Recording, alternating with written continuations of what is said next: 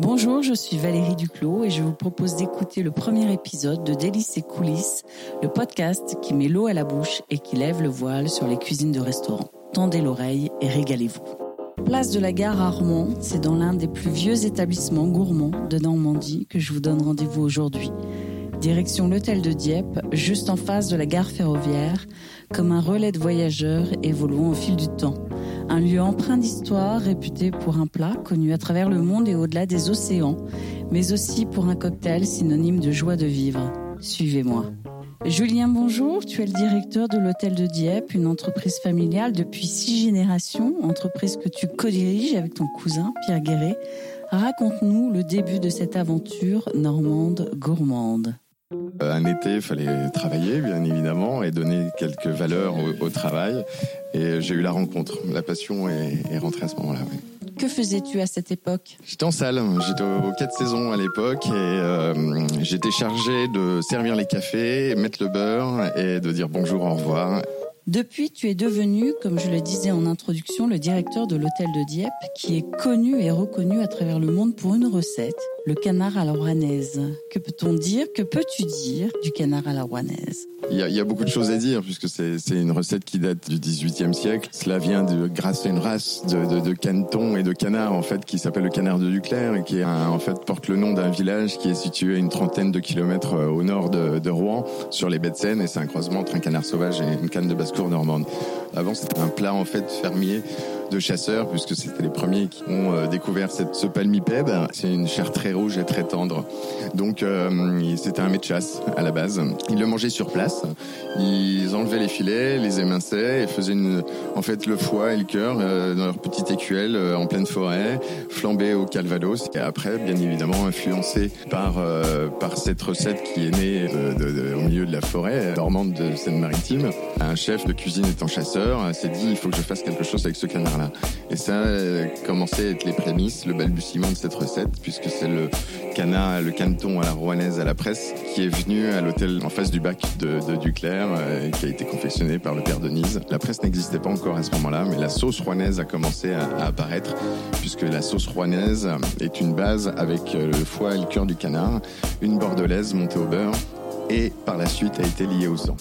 Et comment s'est fait le lien, l'origine historique du plat euh, avec euh, l'hôtel de Dieppe d'aujourd'hui? On est intervenu, euh, alors sur la, lors de la troisième génération, Michel Guéret, le grand-père de, Pierre, qui est un, cuisinier, il faisait ses armes qui a été euh, donc euh, PDG euh, de l'établissement Hôtel de Dieppe depuis 1936 et lorsqu'il a fait ses armes sur un bateau qui s'appelait le Félix Fort lors d'une dernière croisière c'était un transatlantique hein, qui faisait Rouen Le Havre New York et son chef de cuisine pour le remercier de ses bons et loyaux services et de son sérieux il a ressorti la recette et il en a fait le canard à la rouennaise à la presse façon Félix Fort le nom que portait le bateau pour lequel il a fait ses armes ce plat a remporté au fil des années et des générations un franc succès puisqu'aujourd'hui le canard à la rouanaise a sa confrérie. Peux-tu nous expliquer la naissance de cette confrérie? Et euh, une confrérie qui est née en 1986 euh, qui s'appelle l'Ordre des Canardiers qui a été créée à l'hôtel de Dieppe avec euh, au bureau des fondateurs où ils étaient une vingtaine. Et donc ça a pris un essor. Donc c'est maintenant un patrimoine gastronomique normand et rouennais et qui explore les cinq continents aujourd'hui. Un engouement qui s'explique également par le côté théâtral de la présentation en salle. Déjà pour, le, euh, pour la lame, le couteau, et de savoir l'utiliser. C'est vrai que la cuisine française, euh, bien évidemment, euh, influence les, chefs dans le monde. Et ce canard est un, une réalisation qui se fait encore en salle. Il y a une base qui se fait en cuisine, mais c'est un des derniers, des dernières recettes où on a la possibilité de de voir euh, comme les maîtres rôtisseurs avant euh, tranchaient, faisaient des liaisons, un tas de recettes sont nées en salle, comme les filets de bœuf flambés, euh, les crèmes Suzette, pour pouvoir amener effectivement la, quintessence du mets et, le summum, puisque les liaisons minutes sont bien évidemment les plus favorables. Et après, bien évidemment, euh, la recette du canard à la rouanaise, elle est, elle est visuelle aussi. C'est un échange qui se fait en salle. Et ça, le, le, Japon, par exemple, aime officier en salle. Donc ça, c'était une chose.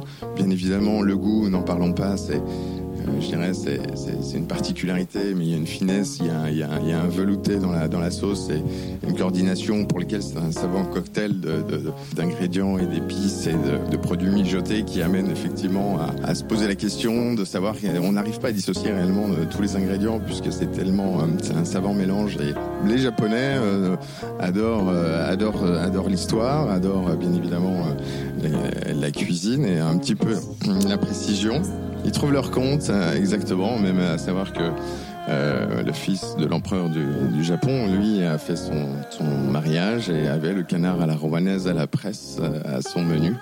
Et euh, pour même aller plus loin, euh, les Japonais ont même créé, reconnu par leur ministère de l'Éducation, un diplôme d'État qui est le canard à la rouanaise, pour lequel on peut être médaillé et, euh, maître euh, canardier euh, dans les établissements professionnels de la restauration au Japon. Merci Julien pour cette description savoureuse. Vous l'aurez compris, on vient ici pour découvrir cette recette, mais aussi pour un savoir-faire en matière de mixologie. Fabrice, bonjour. Vous êtes le barman du Dieppe. Racontez-nous la naissance du cocktail qui a fait la réputation de ce lieu. Alors le cocktail est l'ambiance qui a été créée en 1947 par monsieur Jacques Guéret juste après la guerre qui a été un cocktail en fait festif attendu par les clients qui est composé de liqueur d'abricot, citron, gin. Monsieur Jacques Guéret ayant créé ce, cocktail, tout le monde s'est précipité sur ce sur cette nouvelle recette qui en fait je vais vous dire le petit mot est fini au champagne donc c'était quelque chose encore plus festif que ce qu'on pouvait avoir pendant la guerre. Voilà ici s'achève le premier podcast d'Hélice et coulisses. J'espère vous avoir donné envie de venir découvrir ou redécouvrir l'hôtel de Dieppe.